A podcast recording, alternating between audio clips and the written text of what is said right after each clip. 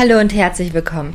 Schön, dass du da bist hier bei deinem Podcast Dein Pferd, dein Coach für ein neues, stärkeres Bewusstsein, Zufriedenheit und Erfolg. Mein Name ist Sandra Raug. Ich bin unter anderem systemischer Personal und Business Coach, Wingwave und Hypnose Coach und in der heutigen Podcast Folge habe ich dir Linda Leckebusch-Stark mitgebracht. Linda Leckebusch-Stark ist eine der erfolgreichsten Westernreiterinnen und wie du ja bestimmt schon weißt, ist Westernreiten nicht meine Spezialdisziplin, deswegen ist es total außerhalb meiner Komfortzone. Und gleichzeitig war es so ein inspirierendes und schönes Interview gewesen, denn Linda gehört in Deutschland hier zu der ersten Generation an, die mit dem Westernreiten damals begonnen haben und ihre Karriere verlief im ersten Step gar nicht so erfolgreich, wie der ein oder andere das im Nachgang vielleicht denkt. Also in ihrer Jugendzeit war Linda gar nicht so erfolgreich und mittlerweile ist es wirklich so, dass sie so viele Erfolge hat. Sie ist, ja, sie ist mehrfache Europameisterin, sie ist deutsche Meisterin. Sie hat unzählige Siege und Platzierungen in den verschiedensten Disziplinen, denn beim Westernreiten ist es so ein bisschen anders als im Englischreiten, denn da reitet man nicht nur eine Disziplin, sondern meistens mehrere und da ist sie einfach wahnsinnig erfolgreich. Linda hat über 300 Pferde mittlerweile vorgestellt in über 2500 Starts, was einfach Wahnsinn ist und ihre Erfolgsbilanz ist richtig krass und ja, sie ist Sie hat so eine wahnsinnig tolle Einstellung. Sie, wir sprechen in dem Interview darüber, was sie so wahnsinnig erfolgreich gemacht hat. Wir sprechen darüber, was es braucht, um Erfolg zu haben, wie sie mit Druck umgeht, den sie von außen bekommen hat, den sie sich vielleicht auch selber gemacht hat und wie sie ihren Weg gefunden hat, wirklich und ja, einfach die Western Queen zu werden. Ähm, so würde ich sie jetzt einfach mal bezeichnen.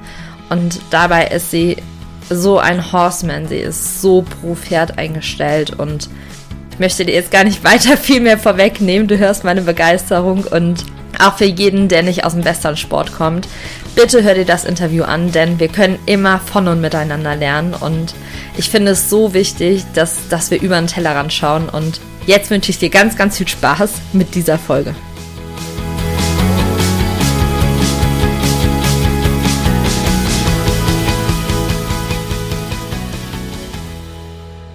Herzlich willkommen, Linda Leckebusch-Stark.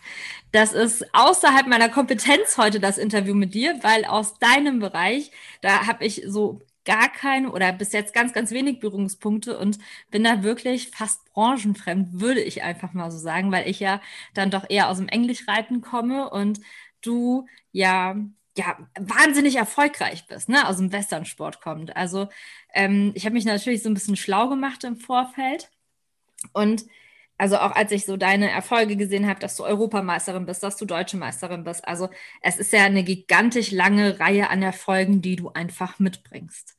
Und vielleicht magst du ja mal so ein, zwei, drei Sätze dich nochmal kurz persönlich vorstellen. Ja. Ja, ja, vielen Dank für die Einladung. Ich freue mich total, dass du offen bist und mich als exotische Westernreiterin, die wir doch in Deutschland noch sind, eingeladen hast. Freut mich total. Und ich freue mich sehr, wenn ich dir ein paar andere Ansichten erklären oder vermitteln oder auch den Zuhörern nahebringen kann.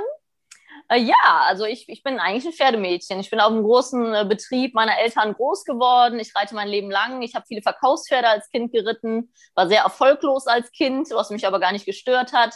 Ähm, mittlerweile äh, betreibe ich unsere Anlage mit meiner Mutter, der Petra Roth-Leckebusch und der Caroline Leckebusch zusammen. Wir haben einen großen Betrieb mit 100 Pferden ähm, haben Einstellerbetrieb, haben Zuchtbetrieb, machen APO-Lehrgänge. Wir sind im Turniersport aktiv, meine Schwester und ich. Äh, haben Auszubildende Schwerpunkt Westernreiten und Service und Haltung.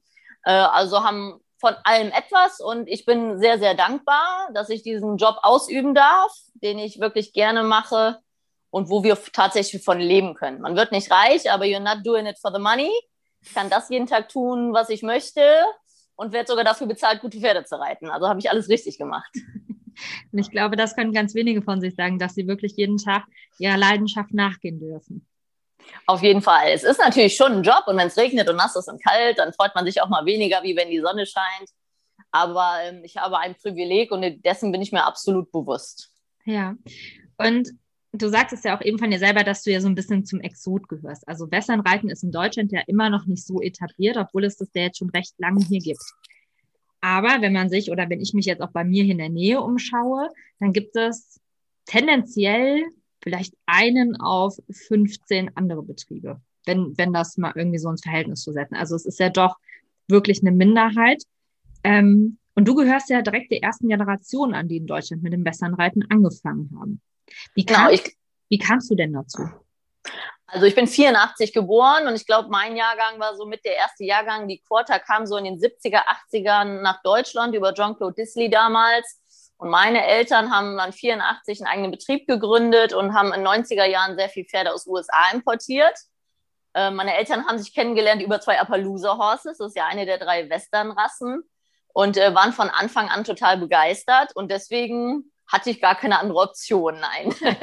also bei uns gab es kein klassisch Reiten. Ich bin von immer Westernreiter, bin hauptsächlich Westernpferde geritten, habe dann in der Lehre mal für die, für die Schule in der Lehre auf dem Landesgestüt und so Springpferde geritten, aber für mich war das irgendwie total normal, Western zu reiten und ich bin auch absolut überzeugt, obwohl mich gutes Reiten immer interessiert. Also ich denke nicht, dass man sagen kann, es gibt das Reiten ist gut und das ist schlecht. Das ist immer, es gibt gute und schlechte überall und man muss wissen, was man möchte und dann kann man sich die Sparte dafür suchen. Ja, definitiv. Und kannst du beschreiben, was für dich den besonderen Reiz ausmacht, auch von den, von den Rassen? Also du sagst ja, es gibt drei große Rassen. Welche, genau, welche das, sind das? Das sind ja die Quarter Horses, die Appaloosas und genau. Und das Paint Horse, genau. Das American Quarter Horse ist ja die größte Pferde der Rasse ja. der Welt tatsächlich, darf man nicht vergessen. Das ist zwar in Deutschland sehr klein, aber in Amerika wirklich riesengroß. Ähm, die Paints sind die gescheckten und die Appaloosas sind die getupften, jetzt so für Laien gesagt, mhm. ne? Sind die grundlegenden Rassen und das sind halt die Arbeitspferderassen aus den USA, die die Cowboys benutzt haben. Das heißt, die meisten haben Cowsense, die sind sehr muskulös, sind auch in den Quarter-Mile Races. Deswegen heißt das Pferd Quarter Horse. Die können sehr schnell äh, auf kurze Distanz sprinten. Deswegen sind die so muskulös und sehen auch so aus. Ähm, und generell kann man, glaube ich, sagen, die sind recht simpel zu bedienen. Es sind sehr ausgeglichene, robuste Pferde. Aber die heutige Zucht ist so weit gekommen, dass sie sehr unterschiedlich sind. Es gibt die kleinen, kräftigen, die sind 1,45 bis 1,50, sehr hoch, mal breit fast. Mhm. Und dann gibt es aber auch die, wo das englische Vollblut reingekreuzt ist, die Richtung 1,60 und 1,70 gehen. Also in der Rasse American Quarter Horse gibt es so unterschiedliche Pferde wie kaum in einer anderen Rasse, glaube ich. Okay. Okay. Also je nach Blutlinie und Zuchtrichtung ist, äh, variiert das sehr. Ja. Und du hast ja bis heute mehr als 300 verschiedene, 350 verschiedene Pferde. Ähm, auf Turnieren vorgestellt. Also ich habe gelesen, was bisher mehr als 2000 Turnierstarts hast du mehr als 250 Pferde vorgestellt. Und was war so rückblickend, würdest du sagen, so deine größten Learnings? Also du hattest eben bei der Vorstellung gesagt, du warst in deiner Jugend sehr erfolglos. Das würde man ja im ersten Step gar nicht denken, wenn man jetzt einfach wirklich deine krassen Erfolge runterliest. Ja, ich hatte halt das Glück, eine Verkaufsstalltochter zu sein. Dementsprechend hatte ich sehr viele Pferde zur Verfügung als Jugendliche. Ich habe bis ich 18 war 100 verschiedene Quarters auf Turnieren vorstellen dürfen. Ähm, viele Verkaufspferde für 3000 Dollar. Ich sage immer, die waren günstiger wie die Sättel von den Mädels aus Italien, die mit ihrem Trainer eingeflogen kamen. Ähm, und das kann man gar nicht so sagen. Also ich habe mit jedem Pferd eine neue Herausforderung, einen neuen Weg, einen neuen Schwerpunkt. Und ähm, ich glaube, mein Erfolgsrezept ist ein bisschen, dass ich schon in gewissem Maße ehrgeizig bin, aber sehr realistisch. Also, es kommt, wie es kommt, es kütt, wie es kütt, wie die Kölschen sagen. Ähm, ich gebe dem Pferd so viel Zeit, wie es braucht und ich weiß eigentlich ziemlich genau, wo ich stehe, wenn ich aufs Turnier fahre. Ja. Und ähm, ja, ich, ich habe für meine jungen Alter schon sehr viel Erfahrung gehabt, kann den Pferden am Turnier sehr gut helfen und schaffe es deswegen auch in der Regel auf dem Turnier das abzurufen, was ich mir erhofft hatte. Mal mehr, mal weniger, je nach Pferd. Aber ich kann das jetzt gar nicht an einem Pferd festmachen oder so. Ich habe so viele verschiedene Pferde auf verschiedenen Sachen erfolgreich vorgestellt und für mich freut es unheimlich, mit jedem Pferd ein neues Projekt zu haben oder eine neue Disziplin hinzufügen. Das ist auch das Schöne beim Westernreiten. Wir haben sehr viele verschiedene Disziplinen, verschiedene Schwerpunkte und mir selber ist es viel zu langweilig, nur eine Klasse zu reiten. Also meine Pferde müssen immer alles ein bisschen können und dann immer mehr ja. über die Jahre. Ich hatte das gesehen, als ich mit, ähm, ich war einmal mit einer Freundin, war ich auf den deutschen Meisterschaften in Aachen gewesen. Ich glaube, das ist jetzt zwei Jahre her. Und da startet, also ihr startet dann nicht nur in einer Disziplin, sondern ihr habt dann verschiedene Disziplinen, also zum Beispiel Rent Riding oder Pleasure oder also dass ihr wirklich mit einem Pferd ähm, die verschiedensten Dinge dann noch auf, auf einem Turnier absolviert. Magst du genau. uns da vielleicht mal so ein bisschen mitnehmen, um uns da einen Einblick zu geben, um auch da nochmal zu sehen, was sind denn wirklich auch nochmal Unterschiede und wie vielfältig ist euer Sport tatsächlich und auch die Pferde, die müssen ja auch wahnsinnig vielfältig aufgestellt sein in dem Moment. Genau, das nennt sich ja das All-Around-Reiten. Das heißt, ein All-Around-Pferd ist ein Pferd, das mehr als eine Disziplin beherrscht. Und am Anfang muss man sich entscheiden, möchte ich ein Raining All-Around-Pferd, das sind die kleinen, wendigen, athletischen, die auch ein Rind einfangen, eher kompakt, mhm. oder möchte ich eher diese modernen All-Around-Pferde, die sind eher hochbeinig, elegant, langsamer Bewegungsablauf. Das sind schon mal so zwei Richtungen, so ein bisschen wie Springen und Dressur. Man muss sich die eine Richtung mhm. überlegen. Und bei den äh, eleganten Hochbeinigen macht man entweder erstmal Hunter oder Pleasure. Das ist eine etwas einfachere Disziplin, ähm, gerade zum Gewöhnen am Anfang. Und dann nimmt man Patternklassen hinzu. Und das heißt dann, wo du Einzelaufgaben reiten musst mit verschiedenen Übergängen und Linienführungen. Und dann haben wir noch den Trail mit Stangen. Aber eigentlich sucht man sich einen Schwerpunkt, macht erstmal eine Grundausbildung mit Pferd. Das dauert ein bis zwei Jahre. Und dann fängt man an, jedes Jahr im Idealfall noch eine Disziplin hinzuzufügen. Mhm. Und da ist der Rainer manchmal ein bisschen vielseitiger wie ein Pleasure-Pferd, weil ein Pleasure-Pferd in der Ranch-Riding, das ist eine ganz moderne Disziplin gerade, wo so ein bisschen das Arbeitspferd demonstriert werden soll. Das heißt, es lenkt sehr gut, paar Ecken, Tempi, Wechsel, Schritt, Trab, Galopp, auch die Gangarten wechseln, ähm, ein bisschen Stangenarbeit, das Pferd muss gut anhalten, gut turnen und dieses knackige Anhalten und knackige Drehen, das ist für die modernen Pleasure-Pferde, die sind zu langsam. Mhm. Also das ist weggezüchtet, diese bisschen diese Sharper, diese extremere Athletik, ne? Mhm. Und ähm, bei mir ist eigentlich immer so, wir haben bei der EWU zum Beispiel das Jungpferdeprogramm, das laufen alle meine Pferde, egal welche Richtung. Und dann sagt man, okay, der eine macht mehr Ranch Riding und der andere macht zum Beispiel Pleasure hinzu. Mhm. Ne? Und das ist natürlich toll, wenn man als Trainer die Möglichkeit, Möglichkeit bekommt, über zwei, drei Jahre oder vier Jahre ein Pferd zu trainieren und mehrere Klassen hinzuzufügen. Ja. Aber das dauert. Das kann man, man kann nicht in der ersten Saison irgendwie drei Klassen reiten oder vier. Natürlich kann man das, aber man will ja einen gewissen Anspruch, dass das Pferd auch positive Erlebnisse hat. Ne? Mhm. Und du sagst ja, also es dauert ja doch schon, doch schon eine Zeit, bis ihr dann auch ja, die verschiedensten Disziplinen gemeinsam absolvieren könnt. Und allein die Grundausbildung dauert dann schon mal ein oder zwei Jahre. Und wie ist das, wenn du jetzt, also ihr habt den eigenen Stall und da ist natürlich ja dann auch, dass du Brittpferde hast, dass du Ausbildungspferde hast, dass du Menschen hast, die zu dir kommen und Trainerin bist und Coach bist. Ähm, wie gehst du da mit dem Druck um, der dann eventuell auch an dich gestellt wird, wenn jemand Neues zu dir kommt mit einem scheinbar sehr guten Pferd und man etwas möchte in sehr kurzer Zeit, wo du sagst, eigentlich dauert es aber drei Jahre? Ich bin da sehr offen in meiner Kommunikation. Das war auch ein Lernprozess, von Anfang an straight Business zu reden. Ich bin ein sehr direkter Mensch. Manche Leute lieben es, manche nicht. Ähm, aber ich habe gelernt, mich nicht unter Druck setzen zu lassen, weil das habe ich mit gewissen Kunden natürlich leider durchprozessiert. Aber wenn man sich natürlich unter Druck setzt, selber arbeitet man schlechter. Das ist ja mhm. das Problem. Das heißt, man muss leider den Weg gehen und es ehrlich ansprechen und zum Beispiel sagen, ich denke, das Pferd kann mit auf die DM, biete ich den Kunden an, aber meine Einschätzung ist, dass es wahrscheinlich kein Finale erreichen wird. Mhm. Und da gibt es Kunden, die sind dankbar und sagen, danke, dass du so offen und ehrlich bist, dann spare ich mir das Geld. Es gibt Kunden, die sind beleidigt und gehen zum anderen Trainer und werden woanders unglücklich, sage ich dann immer. Weil ich sage denen das ja nicht, um die zu verärgern, sondern ich möchte ehrlich sein. Ich möchte nicht, dass sie mir danach vorwerfen, ja, hättest du mir das mal vorwärts, vorher gesagt. Mhm. Ich habe aber auch den Luxus, Kunden zu haben mittlerweile, die mir das danken. Mhm. Also meine Kunden wissen, dass ich ehrlich zu ihnen bin. Ich erzähle denen keine Märchen, weil das fällt ja auch auf mich zurück. Wenn ich sage, hier, das wird der deutsche Meister und ich erreiche kein Finale, habe ich sehr unzufriedene Kunden. Ja, sicher. Und ich bin da, glaube ich, sehr realistisch und rational in meiner Ansicht. Ich hatte auch schon mal einen Kunden, da habe ich den Leuten gesagt, wenn das Pferd eine Sternstunde hat, wird es das Top Ten erreichen. Also es braucht eine Sternstunde. Und es hatte seine Sternstunde, ich habe die Silbermedaille geholt. die Frau hat geweint vor Glück. Ne? Aber ich denke, es war meine Verantwortung, das ehrlich zu sagen. Ich bin lieber ja. jemand, der die Erwartungen runterschraubt, anstatt hochzuschrauben und sich selber Druck aufzuerlegen. Mhm. Und ähm, da muss man lernen, offen zu kommunizieren und ehrlich zu sich zu sein, ehrlich zu dem Pferd zu sein und ehrlich zu dem Kunden zu sein. Und welche Tipps gibst du jetzt vielleicht jemandem, der noch nicht an dem Punkt ist, sondern der vielleicht sich selber noch sehr, sehr unter Druck setzt oder auch Druck von außen bekommt? Also gerade wenn man ja beginnt, erfolgreich zu werden, kommt ja auch so ein gewisser Druck, wenn man ihn sich nicht selber macht, der aber auch von außen auferlegt wird. Und mit je erfolgreicher man wird, umso mehr also ich sag mal, Neider hat man ja auch oft. Also das ja, die Erwartungen steigen dann oft auch beim Kunden. Ne? Das ist ja die genau. erfolgreiche genau. Trainerin, ich gebe dir mein gutes Pferd und dann gewinnt sie alles. Ne? Mhm. Davon um, gibt es aber ein paar. Also Kunden und Trainer. genau. Und wenn jetzt jemand noch nicht an diesem Punkt ist, wie du, dass du da, du bist ja total klar und sehr straight, was, was würdest du da einfach mitgeben?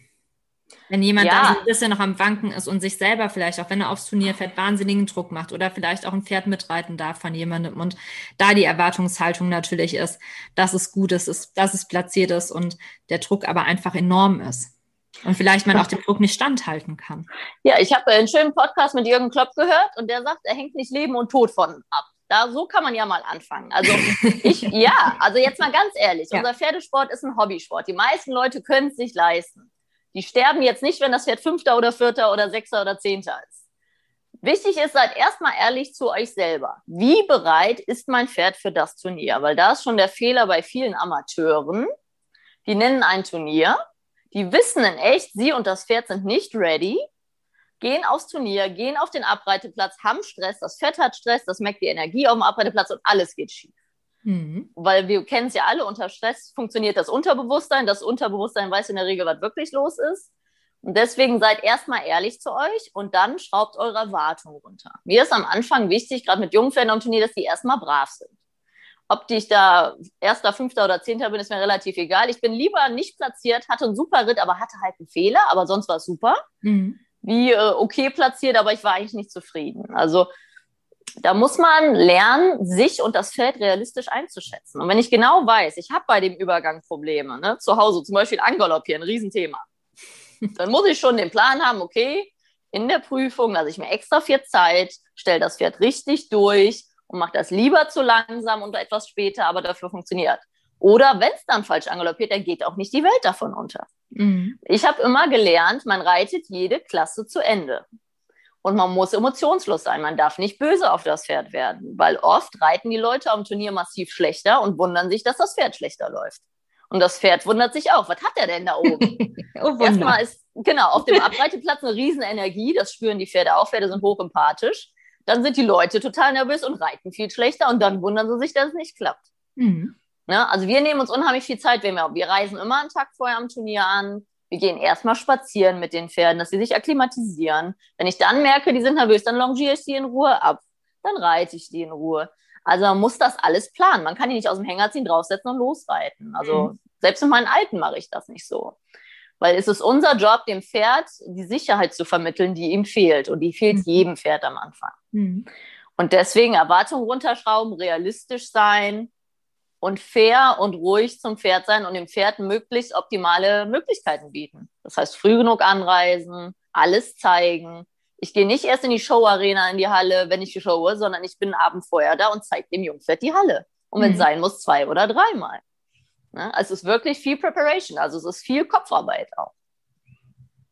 Also würdest du auch jedem raten, sich da wirklich auch nochmal ehrlich mit sich selber auseinanderzusetzen? Denn oft ist es ja auch so, dass man denkt, man hat ein gewisses Level und mhm. vielleicht hat man dann auch in dem Moment nicht den ehrlichsten Trainer an seiner Seite, weil du sagtest das ja eben auch, wenn du zu ehrlich bist. Es gibt viele, die dankbar dafür sind, aber viele sagen auch vielen Dank, das war's, ich gehe zum anderen Trainer, die das einfach nicht hören wollen.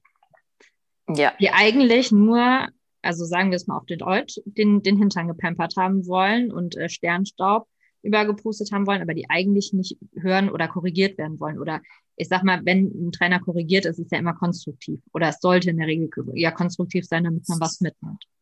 Genau, es gibt ja verschiedene Klientele. Ne? Meine Klientel freut sich über konstruktive Kritik. Ich meine, das lernen die auch von mir. Ich sage ihnen das Gute und das Schlechte, auch nach jedem Ritt bei meinen Schülern am Turnier. Ähm, und es gibt Leute, die wollen eigentlich den ganzen Tag hören, wie schön sie reiten. Das ist auch in Ordnung. Aber das ist halt nicht die Leistungsriege, die dann am Turnier abliefert. Ne? Also ja. das ist ja in Ordnung. Dann muss man aber vielleicht sagen, Dann mach lieber einen Wanderritt oder so. Oder reit erstmal nur die LK5 Pleasure anstatt gleich die Pattern-Klasse. Ähm, aber sich zu verbiegen und ähm, nicht aufrichtig und nicht authentisch zu sein, würde ich keinem empfehlen, weil das tut einem nicht gut. Mhm.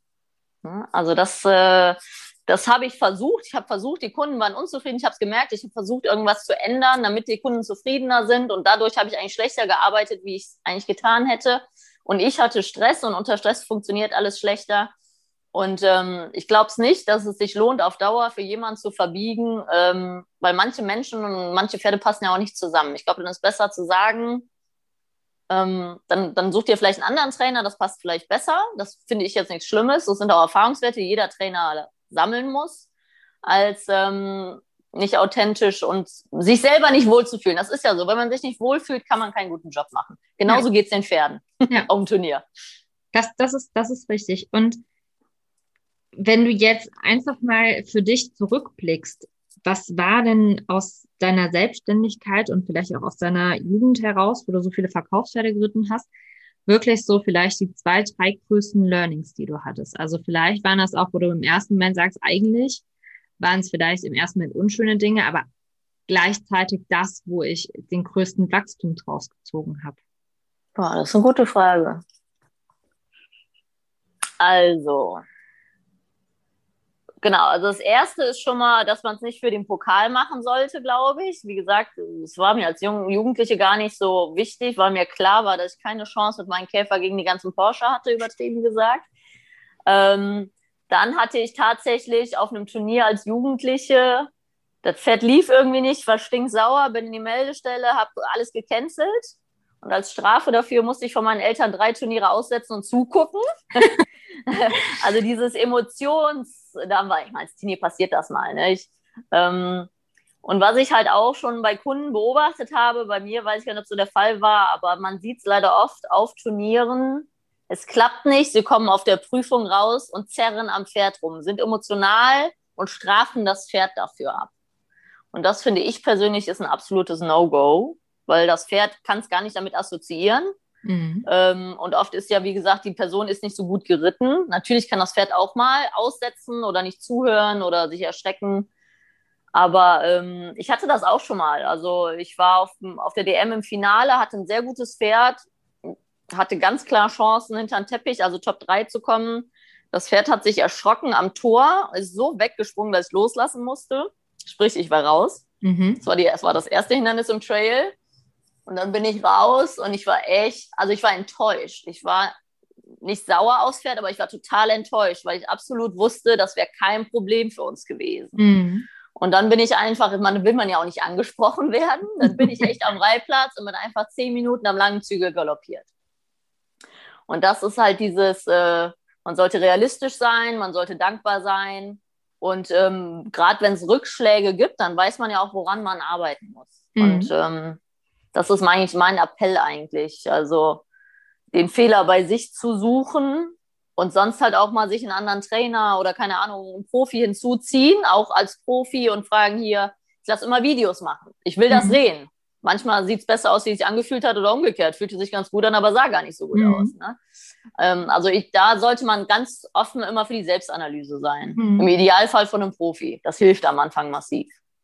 Genau, und du hast ja auch unter anderem in Amerika, dass du geritten bist. Also du warst ja nicht ja. nur dann in Deutschland, sondern du bist ja dann wirklich back to the roots gegangen, also da, wo ja der Western-Sport herkommt.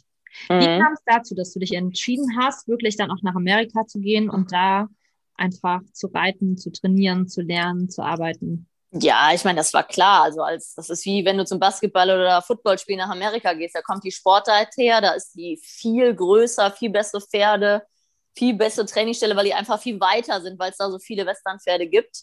Ich war schon mit sieben, mit neun, mit elf, mit 14 mit meinem Vater in den USA Pferde kaufen. Also ich war da immer infiziert und ich wusste, wenn ich gut werden will, muss ich lernen. Und dann ist es natürlich einfacher, in Amerika zu gehen, weil die einfach, die haben da 30 gute Pferde stehen, wo die Trainer hier in Deutschland vielleicht fünf von hatten. Ne? Mhm. Und dann war mir ganz klar, ich war mit 15 schon ein halbes Jahr in den USA, auch auf einer Ranch, auch in der Highschool, aber habe nachmittags geritten und gearbeitet. Ich war in meiner Ausbildung, die habe ich zu Hause gemacht, dann noch zwischendurch in den USA. Ich war äh, nach meiner Ausbildung viermal für vier Monate in den USA und ich habe mir da den Hintern aufgerissen. Ich habe da umsonst gewohnt, ich habe den ganzen Tag gearbeitet. Äh, Aber ich durfte halt Pferde reiten, die ich hier nicht reiten konnte. Und ich habe da ohne Punkt und Komma alles gegeben. Und das wissen die Amis zu schätzen, wenn du dich einsetzt und Effort zeigst und mhm. fleißig bist. Und dann durfte ich da tatsächlich schon amerikanische Pferde. Und die Pferde sind einfach, die Amis haben natürlich eine sehr moderne Technik, wenn man das so nennen möchte, aber die haben auch das beste Material. Mhm. Und auf diese Pferde zu kommen, die gibt es nicht viele in Europa, geschweige denn würde dich ein Trainer drauflassen. Also dieses Ultimum zu fühlen, das ist nochmal was ganz anderes wie irgendein Buch oder Technik zu lernen. Also mhm. einfach mal zu fühlen, wie sollte es sein. Und ähm, mhm. das hat unheimlich Spaß gemacht, aber es war schon ein bisschen surreal. Weil die, also die Pferde sind in einer anderen Preisliga. Das ist einfach eine ganz andere Welt. Also das bringt dir hier nichts, wenn Lieschen Müller ihren Haflinger nicht angaloppiert bekommt, aber für das High-End war das schon optimal. Das hat wirklich, ich habe das immer Aktivurlaub genannt. Mhm. Und also Showen einfach nur bedeutet, dass du dir da auch auf Turnieren vorstellen konntest. Genau, also wir, wir, es ist ja alles ein bisschen amerikanisch bei uns, deswegen heißt bei uns Turniere reiten und Show. und das bedeutet, also du würdest schon sagen, dass wenn man Erfolg haben möchte, auch bereit sein muss, extra Meilen auch mal in Kauf zu nehmen und auch zu gehen. Also dass Absolut. man schon etwas tun muss. Also dass man, natürlich sagt man ja, wenn du ein gewisses Talent hast, aber auch Talent muss sehr weiter gefördert werden und trainiert werden, weil sonst ist er irgendwann der, der sehr viel dafür tut, erfolgreicher als der, der nur das Talent hat, weil er einfach sich darauf ausruht. Genau, da gibt es diesen wunderschönen amerikanischen Spruch, Hard work beats talent when talent doesn't work hard. Ja. Also Fleiß gegen äh, Fleiß bringt mehr wie nur äh, Talent, ne? jetzt simpel übersetzt. Ähm, ja, also mir war ganz klar, wenn ich gut werden will, brauche ich möglichst viel Erfahrung, gerade in unserem Job. Du musst viele Pferde reiten, also viele Klassen, viele Pferde, viele Arten. Und ähm, dafür muss man weg von zu Hause. Das sage ich auch, wir sind ein Ausbildungsbetrieb, das sage ich den Mädels bei uns. Wir haben auch Mädels, die haben eigene Betriebe zu Hause. Und dann kommen die zum Praktikum und dann überlegen die Eltern, ob es nicht lieber zu Hause machen. Ich meine, ich habe es auch zu Hause gemacht. aber ich sage den Mädels immer, Mädels, wenn ihr jetzt nicht wegkommt, dann kommt ihr nie wieder weg. Wenn ihr dann mhm. nach der Ausbildung zu Hause seid, dann habt ihr euren Kundenstamm, dann kommt man nicht mal eben weg. Ne? Mhm. Und ähm, es gibt, ist doch nichts Besseres, wie zu irgendwem zu gehen, der viel Erfahrung zu hat und von dem lernen zu dürfen. Mhm. Deswegen, ich wurde nicht bezahlt, das war mir total egal, weil ich wurde ja bezahlt, weil ich viel gelernt habe. Also. Wie kam das dann bei dir? Weil du sagst, du bist ja nicht von zu Hause weggegangen. Also du hast ja die Ausbildung tatsächlich zu Hause gemacht, dass du aber es dann trotzdem nochmal geschafft hast, dann auch in die USA zu gehen. Also es ist ja dann, wenn du viermal vier Monate da warst, schon ein gewisser Zeitraum, den du auch einfach dann nicht zu Hause warst. Und genau. ich könnte davon ausgehen oder ich will davon ausgehen, du hattest ja auch schon deine Kunden dann. Tatsächlich, aber ich habe mir die Zeit genommen, weil es mir das wert war. Also, mhm. was ist denn wichtiger, wie die eigene Ausbildung und die eigene Erfahrung zu optimieren? Ja. Und das machen viele Mädels nicht. Also die, ich habe natürlich meine Mutter, meine Schwester im Hintergrund, wir hatten einen laufenden Betrieb aber meine Kunden hatten da Verständnis für. Ich habe das immer im Winter gemacht. Und äh, wie gesagt, das hat sich ja auch für die ausgezahlt, weil ich immer besser mhm. wurde. Ja. Und ähm, da sehe ich viele, die machen die Ausbildung egal wo und dann machen sie mal irgendwo einen Kurs und dann denken sie, sie sind Trainer und sitzen dann mhm. 30 Jahre auf ihrer, ihrer eigenen Anlage. Und ähm, das ist auch für manche ein Weg, aber ich glaube, wenn du richtig gut werden willst, ist es immer gut, offen zu bleiben, sich möglichst fortzubilden. Definitiv. Und ich glaube, es ist ganz wichtig, wie du es eben sagst, dass du es einfach mal selber auch fühlen durftest und gefühlt hast, wie es sich anfühlen könnte und genau. wie es genau. sich auch anfühlen sollte. Und wenn du das nie gefühlt hast, dann wirst du das ja, also du kannst ja dann lesen oder du kannst es erzählt bekommen, aber also es geht ja beim Reiten ganz, ganz viel um dieses Fühlen. Genau. Das, das kann man ja auch nicht lernen. Also genau. nicht direkt, ne? Das, das erlernt man durch viele Wiederholungen. Man spürt das dann, was der Trainer meint, weil sich das ja. auf einmal so anfühlt. Aber nur weil der Trainer das sagt, heißt ja nicht, dass man es fühlt. Und das trennt halt schon die Talentierten von den Nicht-Talentierten. Ähm, und was aber auch ganz, ganz wichtig ist, ist, egal was du tust, du musst dafür brennen. Ja. Weil wenn du es fürs Geld machst, bist du im Reiten sowieso total falsch. also ich glaube, das ist, deswegen sage ich immer, ist egal, was du machst, aber mach etwas, was dich interessiert. Weil ja. du wirst nur gut in etwas, was du wirklich möchtest. Ja, da, da gibt es ja diesen schönen Spruch, where the focus goes, uh, the energy flows. Mhm. Also dahin, wo der Fokus geht, da kommt die Energie hin. Und wenn du jetzt noch Freude und Spaß dran hast, dann wird es ja einfach noch mal mehr verstärkt. Und in dem Moment, also ich glaube, wenn du etwas nur machst, weil du denkst, du wirst damit Geld verdienen, wirst du vielleicht erfolgreich sein, aber es geht ja auch irgendwie um den Weg. Und wenn du den Weg ja nicht genießen kannst und, und ähm, dann, dann ist es ja auch, also ich glaube, wenn du nicht diese Leidenschaft hast, die du gerade angesprochen hast, dann wirst du nie diesen Erfolg haben, als wenn du wirklich mit Leib und Seele dabei bist. Genau. Also ich, ich muss ganz ehrlich sagen, ich bin da so reingerutscht in Tunesien. Ich reite total gerne Turniere, weil ich es total toll finde, auf irgendwas hinzuarbeiten und das dann zu zeigen. Meine Katze drängelt sich gerade ins Bild. Aber ich habe es nie gemacht. Ich habe nie Turniere geritten, weil ich jetzt großer Europameister werde. Weil es war nie mein großer Traum. Ich will jetzt Europameister und Deutscher Meister. Und ich habe ja wirklich einiges gewonnen. Und ähm, das war auch wirklich schön. Das hat mir Freude bereitet. Aber ich glaube, manche fixieren sich so darauf, ich brauche jetzt unbedingt das Ziel mhm. und versteifen sich so darauf und setzen sich deswegen schon wieder unter Druck. Mhm. Ich, es geht ja nicht about, it's not about perfection, it's about the progress. Es geht um die mhm. Entwicklung. Es geht nicht um die Perfektion. Perfektion zu erreichen ist immer sehr schwierig. Ne? Ja. ja, ich glaube, es geht auch darum, also weißt du, du, du bist ja auch im Vorfeld schon glücklich gewesen, bevor du das warst. Und manche Menschen, die haben ja dieses, das suggeriert uns ja auch oft die Werbung. Also wir müssen erst haben, um zu sein. Aber wenn du ja schon bist, und dann erst hinterher was bekommst, dann kannst ja. du den, also dann hast du ja schon viel, viel mehr und das andere oft ergibt sich ja in dem Moment auch ein Weg, der dir vielleicht sonst so nie möglich gewesen wäre. Genau. Ähm, also ich habe mich da nie unter Druck gesetzt, meine Eltern auch nie, da bin ich sehr dankbar. Im Gegenteil, meine Eltern waren ultra entspannt. Die waren zum Teil auch gar nicht mehr mit auf Turnieren und so. Also äh, irgendwer hat meine Mutter mal gefragt, wie sie es geschafft hat, dass die Kinder so erfolgreich sind und die fährt eigentlich nur mit auf die DM, ne? also auf die großen Turniere. Aber wir haben da nie Druck gespürt, aber wir hatten da halt Bock drauf. Und mhm. dann macht das unheimlich Spaß, sich dahin zu arbeiten. Und ähm, ja, aber es ist nicht der Mittelpunkt des Lebens. Also das mhm. hört sich jetzt doof an, aber ich hatte vor zwei, drei Jahren einen schlimmen Krankheitsfall in der Familie und hatte ein sehr erfolgreiches Turnierjahr sogar. Das zeigt ja, dass ich, ich bin jemand, der sehr gut funktioniert, auch unter Stress. Ähm, und da habe ich echt gemerkt, also andere denken, glaube ich, es ist echt das höchste der Gefühle, diese Goldmedaille zu kriegen. Und das war auch schön, aber man merkt halt, dass es echte wichtige Dinge auf, dem auf der Welt gibt. Und das ist für mich eher Familie und Gesundheit, als äh, irgendwo einen Pokal zu gewinnen. Mhm. Ja, und ich glaube, also es muss halt eine Balance da sein. Also wenn du nur das eine fokussierst und forcierst und ohne das in deinem Leben gar nicht mehr glücklich bist, dann, ich glaube, dann schlägt es irgendwann noch um und dann passieren ganz viele Dinge, wie wir sie in der Reiterei auch einfach nicht sehen wollen. Hm. Dass man einfach sehr verbissen, sehr viel auch macht und da den Pferden auch oft einfach Unrecht tut. Und ich meine, das ja. gibt ja sowohl in, im Western-Sport wie jetzt auch in der Dressur, im Springen ja viel, also das, oder in dem Distanz, also ich glaube, da können wir ja von, vom Reiten keine Sportart ausgleistern. Ähm, aber in dem Moment, wo du, wo du ja wirklich etwas machst, du den Antrieb hast, wenn du losfährst, dass du natürlich erfolgreich sein möchtest, aber dass du deinen Erfolg nicht nur daran misst, wie viele Medaillen du hast. Und natürlich ist das jetzt aus deiner Position heraus, denkt sich jetzt vielleicht oder der, andere, der eine oder andere vielleicht auch nicht, naja, sie hat ja schon super viel erreicht und sie ist ja schon super erfolgreich. Die kann das ja einfach sagen. Ja, was soll ich jetzt so sagen? Also, ja, aber ich habe es ich hab's erreicht, weil ich schon fleißig bin, weil ich auf vieles hingearbeitet habe.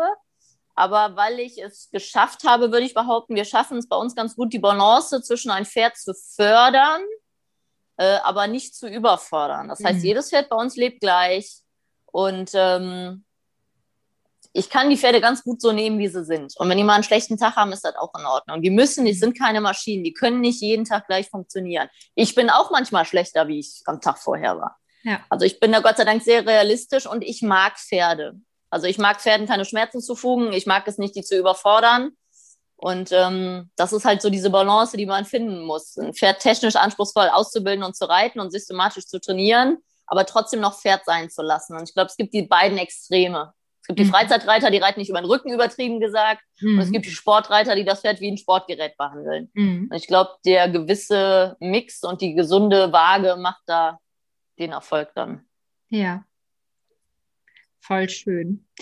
Und wenn man jetzt sagt, man, man möchte einfach mehr von dir erfahren, man möchte vielleicht auch mal in den Western-Sport reinschnuppern, weil es ja doch so viel andere Aspekte noch gibt und andere Möglichkeiten. Also es ist schon spannend, wenn man euch da beobachtet, ähm, auch in den verschiedensten Disziplinen. Ähm, wie, wie fängt man da am besten an? Ja, einen guten Reitlehrer suchen. Nein, es gibt natürlich jetzt, äh, wir haben gerade den zweiten Teil, den fortführende Praxishandbuch Westernreiten zur Westernreitlehre rausgebracht. Ne? Da gibt es natürlich auch Bücher, wo man sich schon mal ein bisschen reinlesen kann. Frag YouTube, es gibt tausend Videos. Ähm, ich bin bei WeHorse präsent, eine der Online-Reitschulen. Mal auf ein Turnier fahren, aber im Endeffekt natürlich über Mundpropaganda rausfinden, welcher Trainer zu einem passt und da dann mal eine Reitstunde nehmen oder das zu organisieren. Ne? Mhm. Und wenn man jetzt sagt, ja, ich komme aus der Nähe von Köln und ich sage mal, ihr kommt ja aus der Nähe von Köln, aus Nürnberg, das ist ja nicht so weit entfernt. Inwiefern hat man die Möglichkeit, auch mit euch zusammenzuarbeiten? Ja, wir sind leider keine klassische Reitschule. Wir haben keinen großen Reitschulbetrieb. Wir haben drei, Schulpferde nur, vor allem für Reitabzeichen und so. Man kann natürlich immer gerne mal vorbeikommen, sich alles angucken und wir erklären das auch gern. Aber ich fokussiere mich eher dann auf Leute schon mit Kunden mit eigenen Pferden. Ähm, also die EWU hat ein großes Trainerverzeichnis online, das ist die erste Westernreitunion, also auch so im Umkreis, wo man sieht, welche zertifizierten Trainer da unterwegs sind, also die Trainerlizenzen haben. Und ähm, es ist bestimmt immer gut, sich eine gute Reitstunde irgendwo zu buchen. Mhm. Und wenn man jetzt sagt, ich habe ein ambitioniertes Pferd und ähm, hast du momentan noch Kapazität für neue Berittpferde oder bist du da grundlegend immer offen? Oder? Also ich bin immer offen, ich reite gerne, aber bei mir brauchst du immer so drei, sechs Monate Vorlauf, ne? von mhm. Kapazitäten, auch von Boxen. Ähm, es ist diesen Sommer natürlich sehr ruhig. Eigentlich bin ich viel auf Kursen und Turnieren unterwegs. Jetzt habe ich dieses Jahr ein bisschen mehr Zeit wie letztes Jahr, was aber auch positiv ist zwischendurch, ein bisschen entschleunigen. Ähm, ich bin da eigentlich offen. Ja. Okay. Also das bedeutet, wenn jetzt jemand zuhört und sagt, boah, ich hätte da richtig Bock drauf, dann kann er sich einfach über die verschiedensten Wege mit dir in Verbindung setzen, entweder über Instagram oder schaut bei dir auf der Homepage vorbei. Also ich pack alle Kontaktmöglichkeiten von dir einfach in die Show Notes mit rein, dann ja, gerne. hat man das direkt alles auf einen Blick und ja. Ja. ja. Ich stelle meinen Gästen immer zum Ende eine Frage und zwar stell dir einfach vor, es würde nichts mehr über dich existieren. Also es gäbe kein Internet mehr, es wäre gelöscht worden, es hätte da irgendeinen so technischen Defekt gegeben und also ich würde dir jetzt einfach ein Blatt Papier geben mit einem Stift und dich fragen, was wären denn so die für dich drei wichtigsten Dinge, wenn nicht gar nichts über dich existieren würde, die du weitergeben wollen würdest? Also Punkt eins ist, äh, dass ich mir immer wünsche, dass jedes Pferd gut behandelt wird. Das heißt, richtige Haltung, richtige Ausbildung, richtige Fütterung. Das ist mir ganz wichtig. Ähm, das war jetzt schon drei Punkte. Aber eigentlich ist es mir wichtig, dass jeder auch an sich arbeitet, damit es den Pferden gut geht. Also meine Hauptmotivation, auch Lehrgänge zu geben, ist den Leuten zu helfen, die Kommunikation mit ihrem Pferd zu verbessern. Mhm. Weil Pferde sind tolle Lebewesen, die tun alles für uns. Ne, wir würden die nicht anbinden, wir würden die nicht in Hänger tun, die machen alles für uns. Wenn ein Pferd das leisten kann und es versteht es, dann tut es das. Gerade wenn es im System ist, dass eine Belohnung bekommt, wenn es das richtig macht. Deswegen ist für mich ganz klar immer an das Gute im Pferd glauben, immer sich vom Profi Unterstützung holen. Weil ich sage immer, wenn es so einfach wäre, dann würde es jeder selber machen, dann wäre ich ja. arbeitslos. das stimmt. ich, ich weiß nicht, ob ich es jetzt geschafft habe, deine Frage genau, du kannst auch gerne nochmal nachfragen, aber die ist so komplex, die Frage, dass man gar nicht genau weiß, wo man anfangen und aufhören soll. Weißt du, ich glaube, das liegt auch immer so ein bisschen in dem Ermessen von der Person, der, die gerade antwortet. Also da mhm. gibt es gar nicht so ein richtig oder falsch, sondern ich finde, oft geht es ja tatsächlich, oder meine Sichtweise ist mittlerweile, es geht nicht um richtig oder falsch, sondern es geht nur um passend oder nicht passend. Das stimmt, das stimmt. Weil wir haben so viele Charaktere, egal ob Pferd oder Mensch, wo es ja. kompatibel ist oder nicht. Ähm, und was vielen Leuten hilft, ist auf ihr Bauchgefühl zu hören. Mhm. So geht es den Pferden auch. Viele Leute fühlen sich unwohl und ziehen es trotzdem durch. Manchmal muss man auch Kompromisse eingehen und über Schwierigkeiten hinwegarbeiten zusammen. Aber ich denke, man kann nur lernen, wenn man sich wohlfühlt. Das gilt für mhm. Reiter und Pferd. Und wenn man sich nicht wohlfühlt, ist es schwer zu lernen und neue Dinge anzunehmen und aufzunehmen. Das stimmt. Ich könnte jetzt noch Stunden mit dir weitersprechen, aber vielleicht machen wir irgendwann noch mal ein Part 2, dass wir so ein bisschen noch mehr über den Wässersport erfahren. Ja. Ich finde das super gerne. interessant. Nur wir sind jetzt schon fast eine Stunde dran. ich sage immer, einen vom Pferd erzählen kann ich gut, ne? ja. Nein, also es war auch super, super interessant, dir zuzuhören. Und ähm, ja, ich sage dir ganz, ganz, ganz herzlichen Dank für deine Zeit, für deine Offenheit und für deine, also wie ich finde, wahnsinnig tolle Haltung zum Pferd, zum Sport und auch zum Erfolg. Und also das dürfen sich gerne mehrere Menschen von dir anhören, von dir aneignen. Also es ist, das macht für mich einen Pferdemenschen aus. Das ist, ähm, und gerade wo du so erfolgreich bist, finde ich es umso schöner, dass jemand in dem großen Sport, der eine wahnsinnige Vorbildfunktion ja auch für viele hat. Also du bist ja wie so ein Multiplikator in dem Moment, weil du ja natürlich auch Einfluss dann auf mehrere nehmen kannst und mit vielen Berührungspunkten hast, finde ich es umso schöner, dass du mit der ja, Einstellung voranschreitest. Vielen, vielen Dank. Vielen Dank für die netten Worte. Es hat mir sehr viel Spaß gemacht und ich komme gerne nochmal wieder. Super. Danke. Ich hoffe, du konntest einiges für dich mitnehmen und vielleicht konntest du meine Begeisterung für das Interview nachempfinden. Das hoffe ich ganz, ganz sehr, dass ich dir zu Beginn nicht zu viel versprochen habe.